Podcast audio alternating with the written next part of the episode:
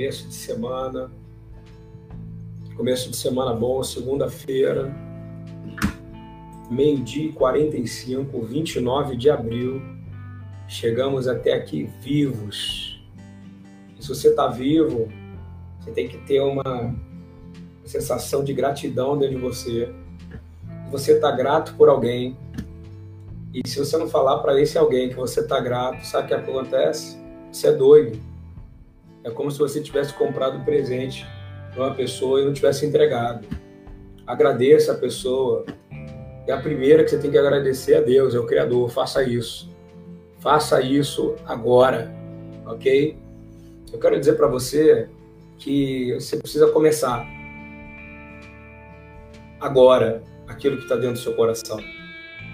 E a primeira coisa que você tem que fazer é ser grato, ok? Porque sem gratidão é impossível você conseguir dar um passo certo na vida. Sem gratidão é impossível você conseguir alcançar algo na sua vida. Sem gratidão é impossível você avançar, porque é, significa que você não consegue falar com ninguém, fazer nada na vida. Preste atenção no que eu estou falando. Significa que você acha que você sozinho consegue tudo e ninguém consegue nada sozinho. Ok? O mundo é feito com um monte de gente. Antigamente eu costumava dizer que o mundo era quadrado, né? Porque a gente encontra todo mundo em cada esquina. Né? E eu queria dizer para você, querido, se você faz um vídeo no Facebook, ninguém te vê. Se você faz um vídeo no YouTube, ninguém se vê. Meu amigo, o seu sucesso não está medido em quantas pessoas ouviram sua música ou não, quantas pessoas viram você ou não. Vou te dar uma ideia do que é sucesso para você, para você começar agora. Cara, tem um cara que faz a pipoca na porta do lugar chamado Cine Itaú. É, do lado de dentro vende a pipoca da máquina, que é top, que é maravilhosa, mas aquele cara ali, ele vende aquela pipoca ali há anos. Ele vendia a pipoca na porta do Colégio Andros. Escuta o que eu estou dizendo. Ele começou a fazer pipoca quando era inovador, vender pipoca na rua. E depois ele começou, continuou a vender pipoca. E aí abre aquele cinema gigante, que depois virou é, Itaú, Unibanco, de cinema. E aí, sabe o que aconteceu? Ele ficou preocupado. Claro que ele não ficou preocupado, ele não estava nem aí. Cinema tem lá suas marcas, tem sua a pipoca do cinema e a Coca-Cola do cinema, o refrigerante do cinema, que é caro pra caramba. E ele continuou a vender a pipoca dele lá do lado de fora, como se não houvesse amanhã. Tentaram tirar ele, você sabe o que aconteceu? Por ele ter vindo antes. O povo, todo ali da, da praia de Botafogo, foi lá e falou assim: aí, não, deixa ele ficar aqui, porque ele é um patrimônio aqui do nosso quarteirão, da nossa rua.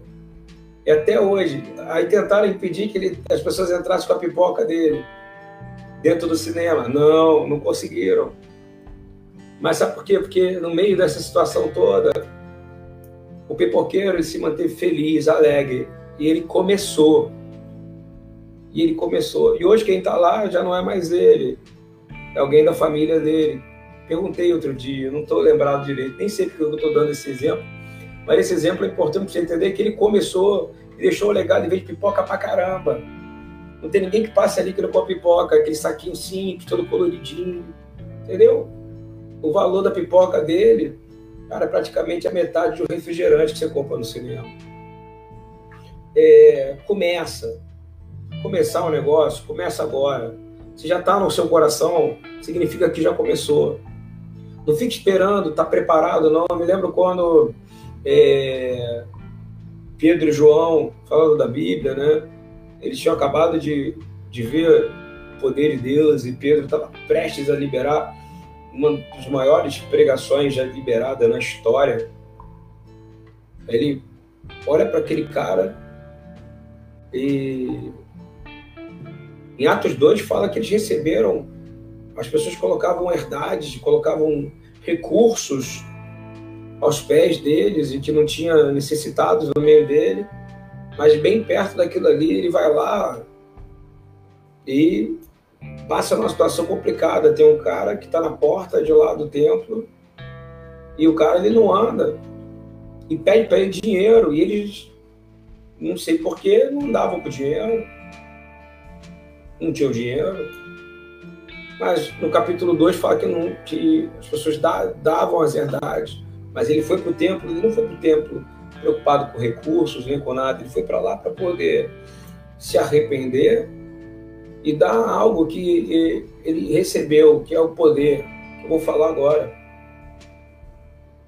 Ele começou com o que ele tinha. O ministério de Pedro e João começou dizendo: Eu não tenho ouro nem prata para te dar,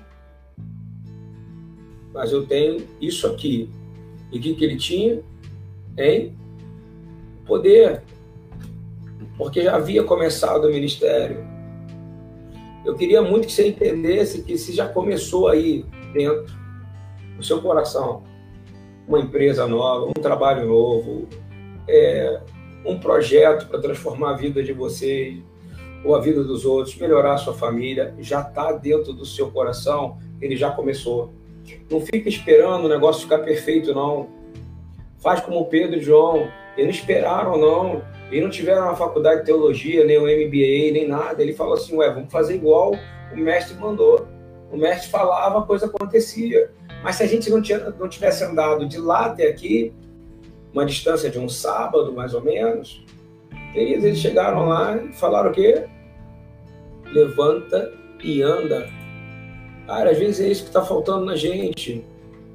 Às vezes é isso que está faltando na gente. Olhou nos olhos da situação, que é como João e Pedro olharam, que a situação é aquele homem aleijado, na Porta Formosa, onde Jesus também costumava ir. E, aquele homem esperou receber deles dinheiro, alguma coisa. E aí eles respondem, cara, vou dar o que eu tenho, que aqui vai ter que começar esse ministério apostólico, né? Eu não tenho prata, eu não tenho ouro, mas o que eu tenho eu te dou.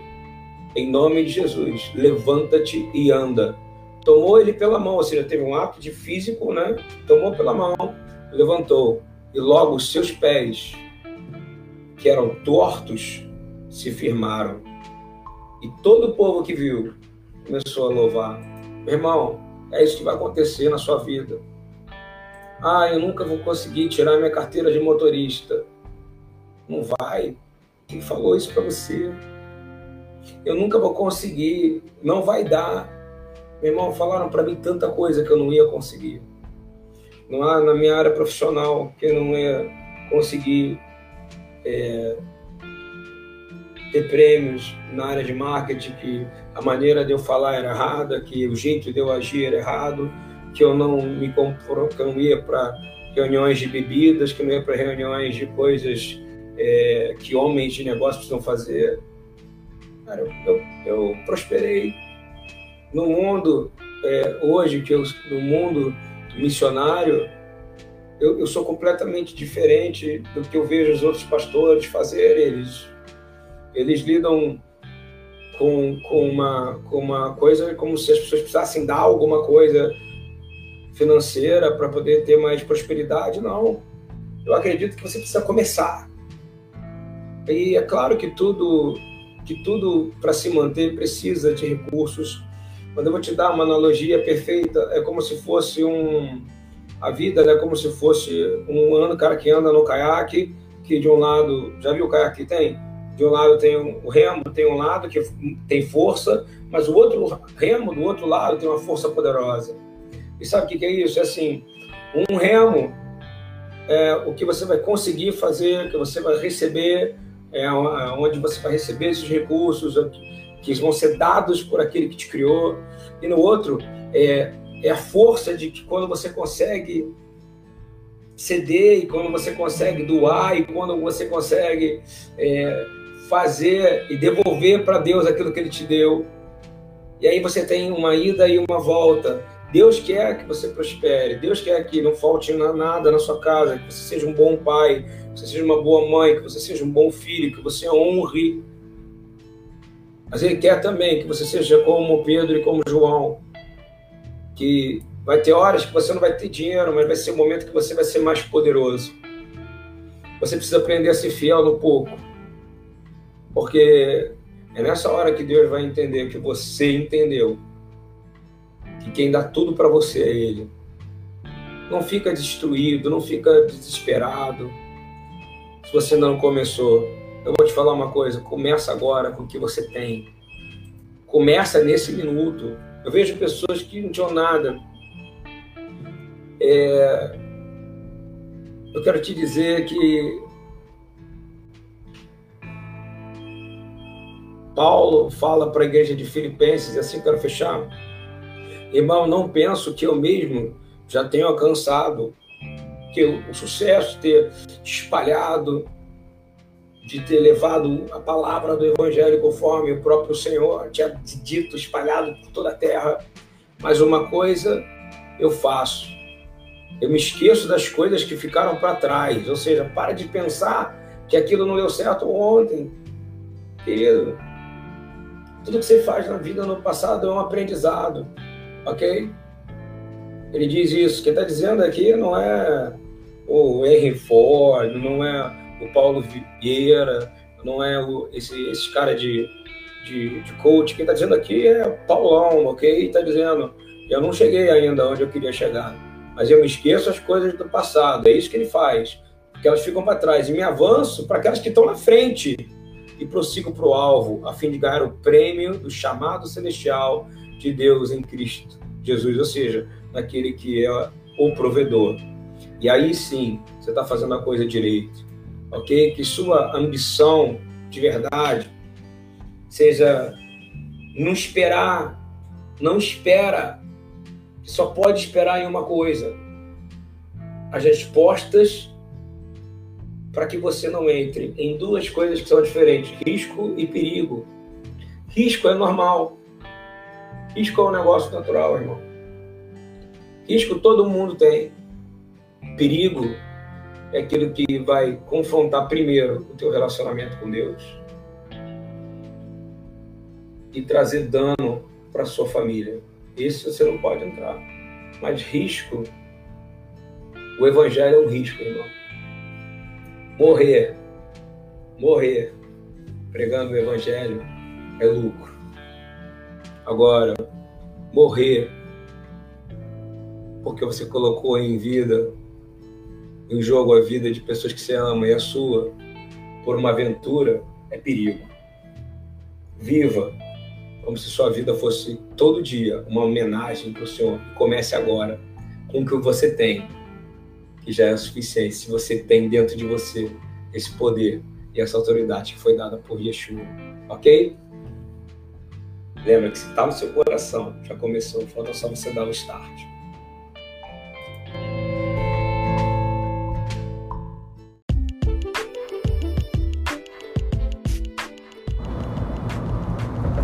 Olá, gente, bom dia, boa tarde, boa noite. Estamos aqui em mais um Alternativa Urbana esse podcast aqui é para falar de coisas que acontecem no meu cotidiano como missionário em um processo contínuo de trabalhar nas ruas, levando a verdade, sem acusação, sem religiosidade, tentando gerar relacionamento com todo tipo de pessoa que a gente encontra nas ruas dessa cidade chamada Rio de Janeiro. É, 40 graus, 40 degraus 40 mil possibilidades de você encontrar pessoas com dificuldades, problemas e de aprender com elas, né? E eu quero falar alguma coisa que aconteceu ontem, onde a gente tem uma base missionária de amor e justiça.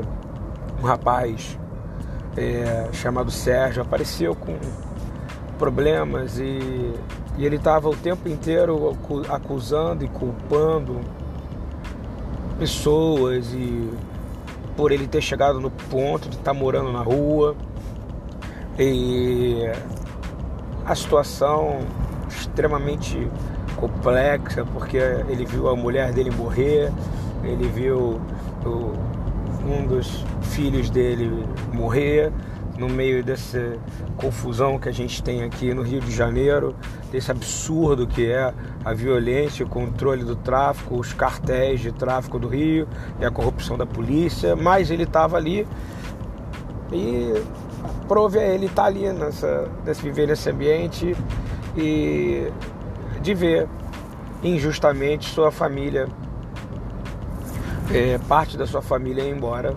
E isso foi a justificativa que ele teve para não conseguir levantar mais é, do chão, se envolveu com drogas, se envolveu com bebida, não teve força para levantar e ele só encontrou acusadores também.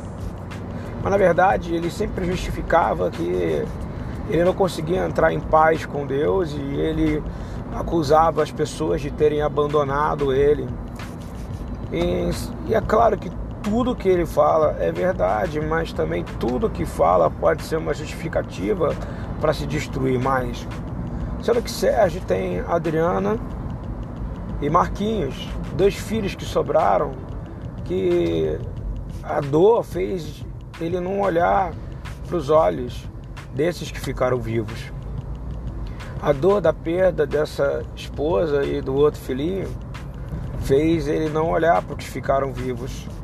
E isso foi trazendo destruição para ele, porque ele só olhou para a morte. E eu estava lendo Lucas, né? E uma das coisas que eu acho bacana que Jesus fala, né, um mestre, né? E que nos ensina, fala: se você quiser me acompanhar, seja acompanhar a bondade dele, acompanhar quem ele é, acompanhar ele por completo, tem que negar a si mesmo, pegar a sua cruz e me seguir. Pode parecer uma palavra dura, mas negar a si mesmo que é entender que a gente não pode mudar o passado. A gente não pode mudar o que aconteceu. A gente pode fazer melhor hoje. E amanhã ser muito melhor realmente do que foi ontem. E hoje ser o único dia que você pode mudar. E a gente ouve isso muito por aí. Mas eu vou te dizer, ele fala para acompanhar ele, ou seja, para você ir atrás dele e pegar sua cruz. Sabe o que é sua cruz? É sua dor. E ele não conseguia entender e olhar para frente. Ele só olhava para trás e ele ficava olhando só para trás, para a cruz, para o passado. E ele não conseguia negar a dor. Ele, Sérgio só olhava para aquela dor que ele sentia e que ele queria culpar alguém por isso. E no final ele culpava a si mesmo, que ele queria ter morrido no lugar. Mas tinham dois seres que tinham vida e que foram colocados para ele cuidar e ele não conseguia ver. Então, quando a gente fica olhando muito para o passado, a gente não consegue ter certeza do que tem de bom no futuro, do que é deixado para nós. Seja de qualquer situação que a gente esteja, eu quero te falar, tem sempre algo bom. No caso do Sérgio, eram duas crianças que tinham um brilho nos olhos, que estavam esperando ele ser o modelo de pai, um modelo de futuro modelo que podia vir gerar vida neles. E eu vou te dizer, vai gerar, porque ontem, de forma bem bacana, o poder da presença de Deus fez com que ele entendesse que há algo muito mais forte vivo hoje do que algo que era que está morto, porque o que está morto a gente não pode mexer mais. Mas o que está vivo, principalmente a gente, começando conosco, precisa olhar, precisa abraçar essa dor, carregar o passado e dizer que o futuro é o maior ajudante para você poder carregar o peso, o peso desse passado.